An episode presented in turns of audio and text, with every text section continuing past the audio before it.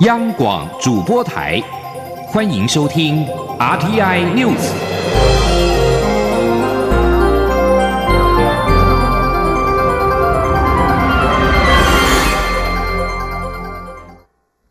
各位好，我是主播王玉伟，欢迎收听这节央广主播台提供给您的 RTI News。今天是二零一九年五月二十五号，新闻首先带您关注国际焦点。英国首相梅伊二十四号宣布，他将在两周之后的六月七号辞去首相一职。他并且对于无法通过脱欧协议感到遗憾。梅伊并且表示，英国脱欧只有在国会各界达成共识之下，才有成功的可能。英国首相梅伊近期公布新脱欧协议，松口愿意让脱欧公投死灰复燃，引起在野党工党的不满，党内同志也反弹。梅伊不敌保守党内逼供的压力，宣布将下台。英国政界预估，新党魁兼首相渴望在七月二十号于国会夏季休会之前选出。在梅伊宣布下台的时间之后，也开启了英国政坛角逐首相宝座的大门。强硬脱欧派可能挑战首相大位，恐怕将使得英国与欧盟的谈判冲突几率升高，为脱欧协议带来新的变数。欧洲多国二十四号也对梅伊辞职表达看法。德国总理梅克尔对于梅伊请辞表示尊重，并且希望与英国政府维持密切合作的关系。法国总统府则表示，法国总统马克宏希望英国在梅伊宣布请辞之后，对脱欧立场迅速做出阐明。欧盟执委会主席容科表示，将会尊重以及与英国新任首相建立工作关系。无论此人是谁，但是欧盟对于脱欧协议不会有所改变。美国总统川普二十四号宣布，在中东地区将增加部署约一千五百名部队，以应应与伊朗之间加剧的紧张局面。川普准备前往日本，行前向记者表示，美方要在中东地区加强保护。他表示，我们将派遣相对少数的部队前往，主要是保护性质。川普表示，派遣部队的人数大约在一千五百人左右。即将焦点转回到国内，昨天五月二十四号是同婚专法上路的第一天，同性别两人可以到户政事务所办理结婚登记，让台湾正式成为亚洲第一个同性结婚合法化的国家。根据内政部统计。同婚首日，全国共有五百二十六对同性伴侣登记结婚，其中男性一百八十五对，女性三百四十一对，双方均为国人的有五百一十一对，国人与外籍人士则有十五对。根据统计数据，同婚登记登几乎都集中在六都，共有四百二十四对，占了八成，以新北市一百一十七对最多。而在六都以外，澎湖县、连江县挂零。目前，除了国人同性伴侣可以办理结婚登记，外交部认定同婚合法的二十六个国家的外籍同性伴侣，同样可以在台湾登记结婚。移民署表示，台北市受理第一对国人与南非籍同性配偶申请依亲居留，当信当事人兴奋地表示，经过多年的争取，终于能够在台湾完成同性结婚登记，并且到移民署完成申办依亲居留，实在令人感动。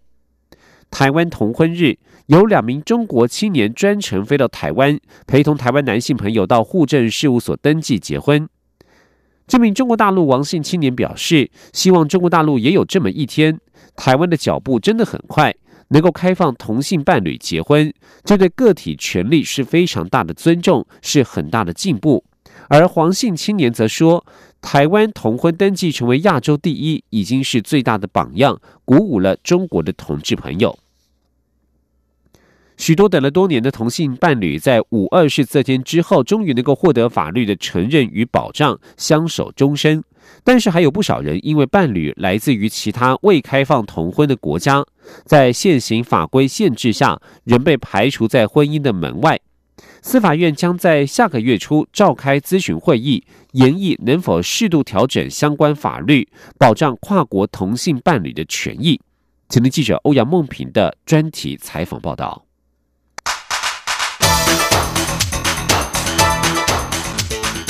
专题报道。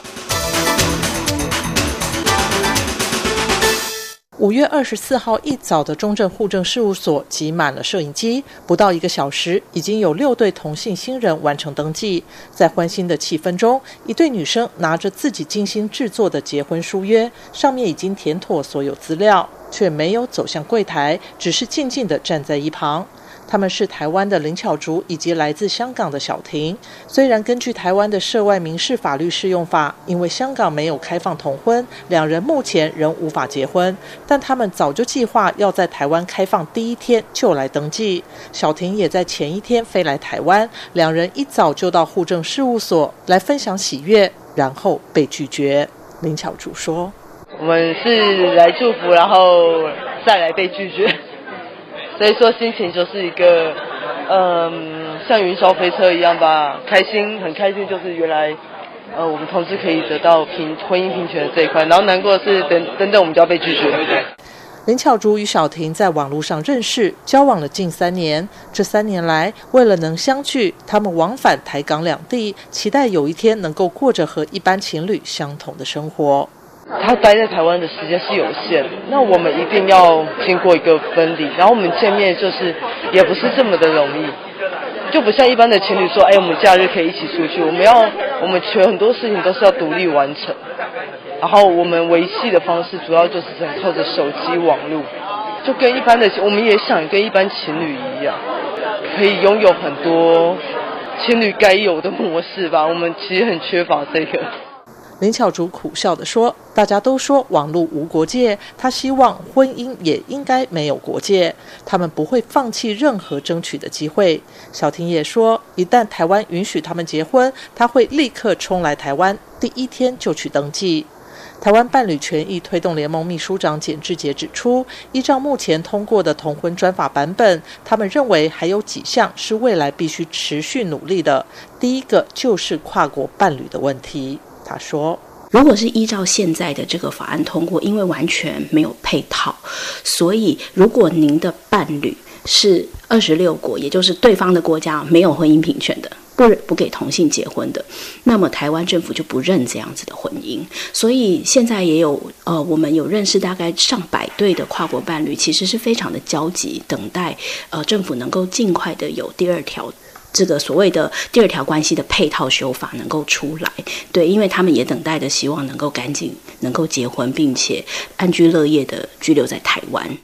对于这些跨国伴侣的期盼，司法院民事厅厅长李国增表示，依照目前的涉外民事法律适用法，同性伴侣对方母国也必须开放同婚，才能在台湾登记结婚。因此，目前跨国婚姻只限承认同婚的二十六个国家。为了解决这个问题，司法院将在下个月初召开咨询会议，邀请学者及实务界一起研议是否做适度的调整，让异性。性婚姻与同性婚姻能有不同的处理，以保护国人的权益。他说：“如果他的国家呢，并没有承认同婚这个制度的时候呢，那么是不是要这个在涉外民事法律适用法，那么呃予以适度的这个调整规定呢？那么来保障我国国民的这个权益呢？那么关于这一点呢，我们从我们已经预计在下个月初呢。”要召开这个相关的这个法制面的咨询会议，那么我们预计呢，这个咨询会议呢，如果完成以后呢，那么就会进行细部的这个研讨。除了跨国婚姻外，继亲收养及婚生推定的问题，也是同运团体下阶段努力的目标。根据同婚专法，目前同志只能收养伴侣的亲生子女，无法收养伴侣在婚前收养的孩子，也无法在婚后共同收养第三方的孩子。简志杰表示，这不仅剥夺同志家庭收养的权利，对孩子来说也缺乏保障。加上台湾并未开放代理孕母，男同志几乎失去有下一代的机会。简志杰说：“除非他能够存到非常多的钱，因为代理孕母非常的贵。除非他能够成，就是就我们所知啊，至少他拿先拿出五百万，然后到其他国家去，等于是请代理孕母生小孩。不然的话，男同志是几乎没有能够有自己下一代的机会。”虽然希望让同婚家庭能够获得完整的权利与保障，但简志杰也坦言，这些议题在台湾仍然有相当大的争议，要修法非常困难。台湾在争取同婚的这条路上走了数十年，终于获得成家的权利。但若想达成完全的婚姻平权，还有很长的路要走。中央广播电台记者欧阳梦平采访报道。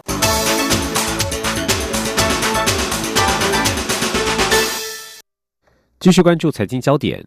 美中贸易战一波未平，一波又起。由于影响台北金融市场波动，再加上出口滑落，主计总处二十四号再度下修今年的经济成长率预测，从二月预测的百分之二点二七下修零点零八个百分点，成为百分之二点一九。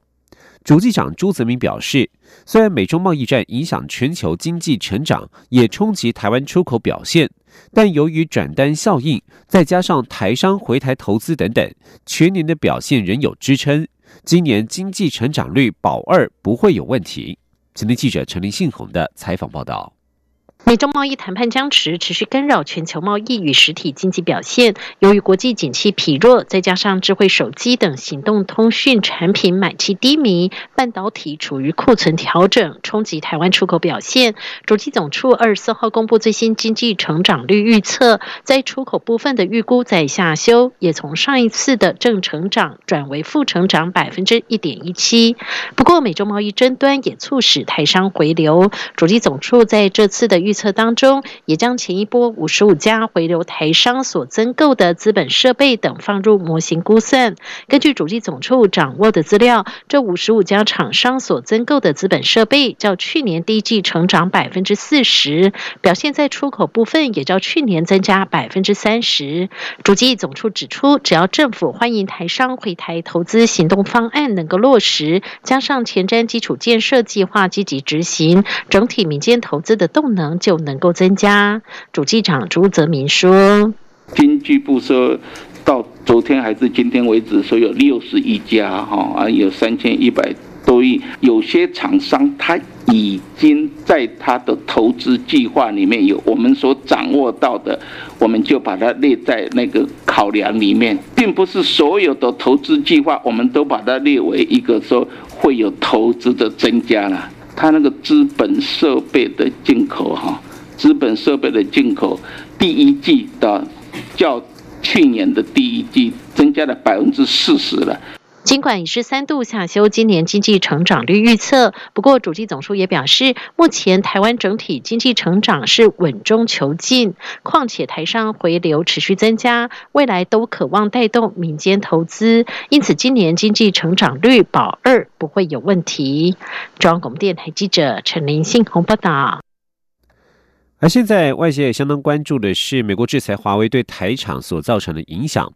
美国制裁华为，让贸易战变成了科技战。台经院产业分析师邱世芳二十四号表示，短期必须要关注五大重点：一是华为全球市占率面临下修，冲击台厂的出货表现；二是华为后续五 G 手机设备上市的时程是否面临拖延；三是欧洲国家对于采用华为五 G 核心网络设备的态度是否出现松动。而四则是美国针对中国第四波加征关税何时上路？最后必须注意的是，中国市场是否出现了民族情绪，针对美国企业进行报复？中国未来如果进一步抵制苹果产品，台湾参与苹果供应链较深，势必受到波及。据关注的是外交情势。萨尔瓦多将上任的副总统费利克斯·乌佑亚在美国出席智库活动时表示，萨尔瓦多新政府不排除恢复与台湾的邦交，并且会慎重考虑与中国的外交关系向何发展。对此，我外交部发言人李宪章二十四号表示，已经注意到相关发言，外交部会持续关注萨国情势与相关言论。萨尔瓦多是在二零一八年八月二十一号与中华民国断交，结束七十七年的邦谊。前总统马英九预计于六月五号到七号前往新加坡参加书展，并且向总统府提出出境申请。总统府发言人丁允恭在二十四号表示，经过府方专案小组根据申请内容，依国家机密保护法，总统府办理涉及国家机密人员出境管制作业规定等相关规定，研提审核评估意见之后，呈总统核定，同意马英九的出境申请。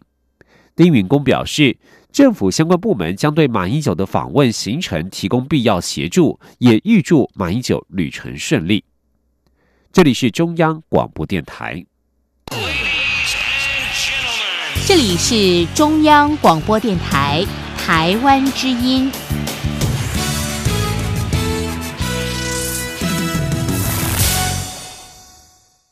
各位好，我是主播王玉伟，欢迎继续收听新闻。将焦点转到立法院，为了防止谣言传播，立法院会二十四号三读修正通过了《食品安全卫生管理法》《传染病防治法》部分条文，明定散播有关食品安全的谣言或是不实讯息，导致损害公众或他人，可处三年以下有期徒刑或罚款新台币一百万元。散布传染病、流行疫情相关谣言或不实讯息，最重可以罚到三百万。前天记者郑林的采访报道。考量谣言或不实讯息散播已严重影响国人社交生活及社会安宁，且现今资讯流通速度极快，谣言或不实讯息产生的影响也随传播速度等比提升。鉴于食品安全相关资讯是民生重要议题，若有针对食品安全的谣言或不实讯息，恐造成民众大规模恐慌，并危害公共安全。行政院因此提案修法，新增散播有关食品安全的谣言或不实讯息，足生损害于公众或他人者。处三年以下有期徒刑、拘役或新台币一百万元以下罚金。同时，立法院会也三读修正通过《传染病防治法》部分条文，将散播有关传染病流行疫情的谣言或不实讯息的罚则，从五十万元以下大幅提高到三百万元。参与修法的民进党立委刘建国说：“此法之罚金之所以高于其他他其他法律，在于疾病是容易导致民众恐慌及紧张，且过于艰涩的医疗名称解释。”解释也不利于后续的澄清，加上餐桌有时可能是集团或团体为达特殊性的特殊的目的性而散播谣言，过低的金额恐无法达到贺阻的效果，原始定定三百万。期望能对散布假消息者达到贺阻的效果，以正社会的视听。三读条文也明定，利用传播媒体发表传染病流行疫情或中央流行疫情指挥中心成立期间防治措施的相关讯息，有错误不实，导致严重影响整体防疫利益或有影响之余，经主管机关通知改正而拒绝更正，罚还从九万元以上四十五万元以下，提高为十万元以上一百万元以下，以终止谣言或不实讯。息继续传播。央广记者郑玲采访报道。而在民生法案方面，立法院会二十四号三度通过了货物税条例部分条文修正案，在明定修法生效两年之内，购买能源效率第一、第二级的电冰箱、冷暖气机或除湿机，可以申请退还货物税，每台退税金额最高新台币两千元。同时，在二零一七年八月十八之八号之后。八月十八号之后报废一二三起老旧大型柴油车，而且在二零二二年前购买新车，每辆最高可以减征新台币四十万元的货物税。而在劳动权益方面，立法院会二十四号三读修正通过劳基法部分条文，明确规定禁止要派单位将员工转挂派遣事业单位。同时增订要派单位对于发生职业灾害的派遣劳工，应与派遣事业单位连带负职业灾害补偿及赔偿责任，强化派遣劳工遭遇职业灾害的补偿和补偿权益。在司法方面，立法院会二十四号三读修正通过了刑事诉讼法，增订限制出境出海专章，将被告限制出境出海规定明文化，并且增订期限。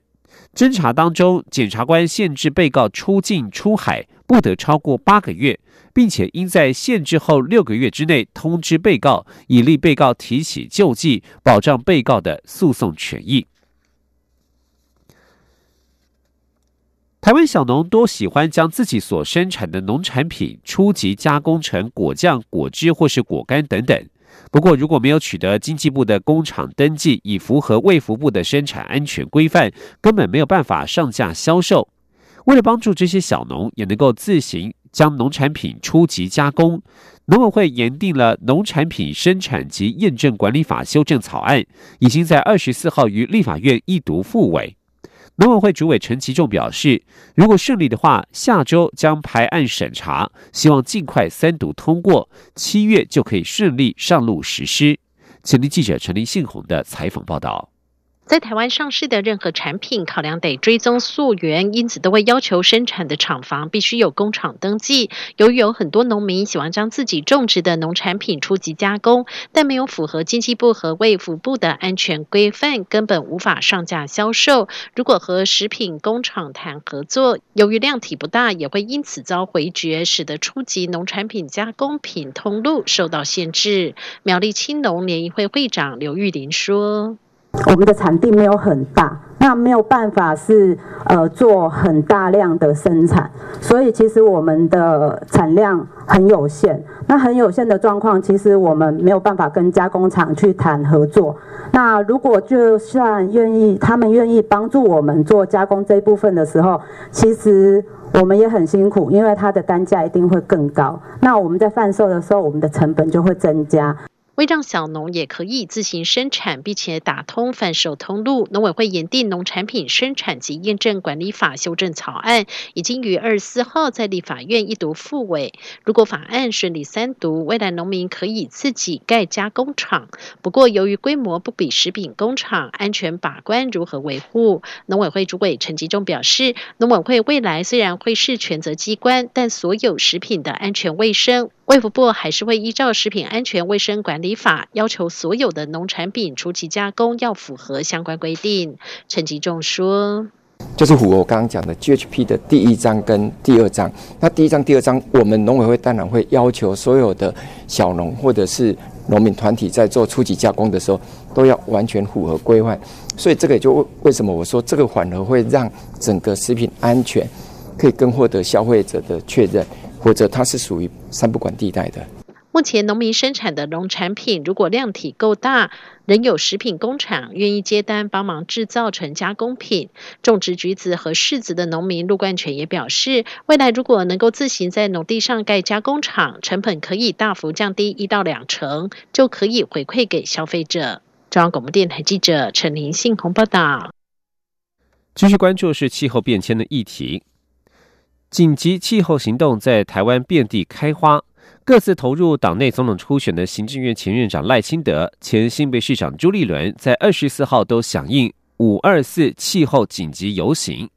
赖清德表示，面对气候变迁，台湾无法置身事外，认为未来如果有机会为国家效力，将会像法国总统马克宏一样，召开气候变迁国事会议。而朱立伦也呼吁，应该以民间与政府的力量一起保护地球。今天记者刘玉秋的采访报道。为响应火二四全球气候行动，环保团体二十四号串联在台湾遍地开花，举办游行活动、排字行动和艺术行动，并邀请政治人物、青年代表参加。正投入国民党、民进党内总统初选的前新北市长朱立伦、行政院前院长赖清德，也都现身力挺在台北场的气候紧急游行活动，并各自表达诉求。朱立伦表示，他自莫拉克风灾后接任了行政院副院长，也成了中中华民国第一个节能减碳委员会的主任委员，让产业政策、农业等环保策略符合世界需求。而他担任新北市长时，也让新北市获得国际认证，成了十大减碳城市。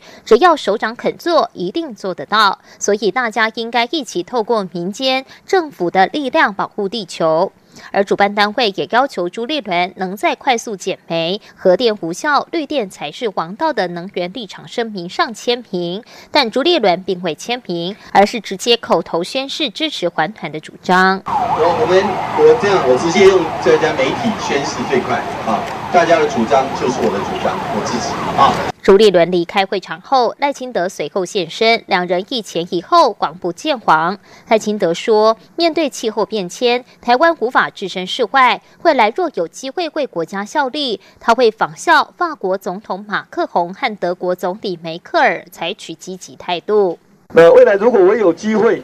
来跟大家共同努力的话，我会像马克宏总统一样，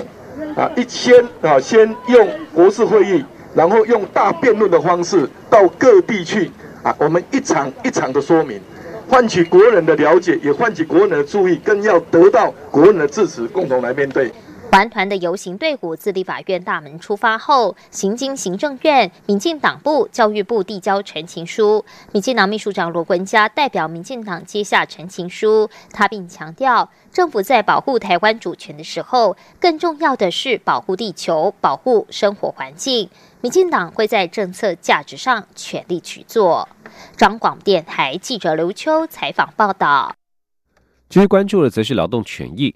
桃园市空服员职业工会原定二十四号晚间与长荣航空公司展开罢工投票后的第一次协商，不料却因为直播争议，让外界一度以为劳资谈判再度卡关。所幸最后在长荣航空总经理孙家明表示是否直播尊重工会之后，在昨天晚间六点半迎来工会抵达协商的会场。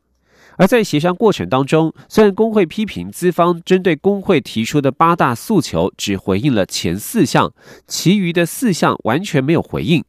不过长荣航空则表示，受限于时间，只能于双方决议再战的时间五月二十九号再行讨论。吉林央广记者吴丽君的采访报道。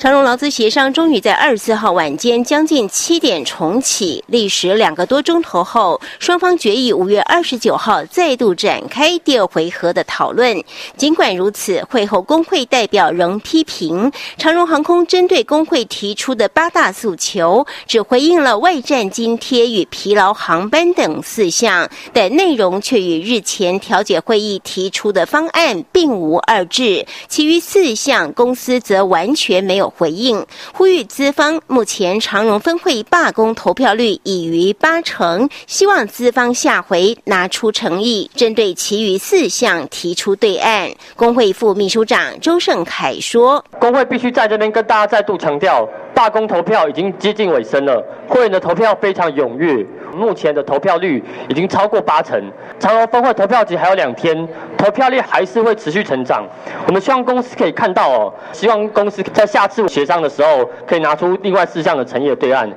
不过，长荣航空总经理孙家明则在会后受访时表示，另外四项是受限于时间，所以下次再讨论。更何况工会有些提案也出乎公司的意料。孙家明说。并不是说我们提的对岸都没有变啊，我想我们是背上在第三次调解的状况之下去做这些对岸。当然，他们这一次提的跟第三次对岸，其中有一些又增加了很多哦，比如说这个疲劳航班的部分，本来在第三次调解的时候只有针对东京跟北京，但是这次又回到九条航班。那当然，我们对另外七条哦，我们当然要提，所以不可能是完全一样的。目前工会提出日资费提高为每小时新台币一百五十元，同时非会员仅搭便车，不过遭资方拒绝。九条疲劳航班，资方也仅同意东京及北京部分月份试行过夜，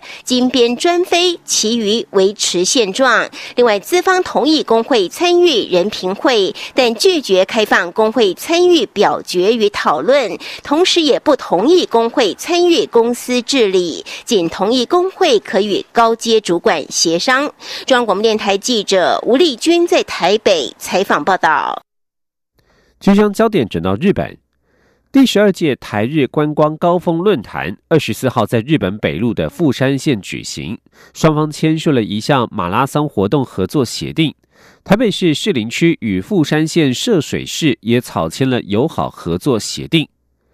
台日观光高峰论坛二十四号上午在富山县召开，讨论两国观光人口失衡的问题。大会最后发表富山宣言，内容包括了双方有共识要实现二零二零年两国互互访八百万人次的目标。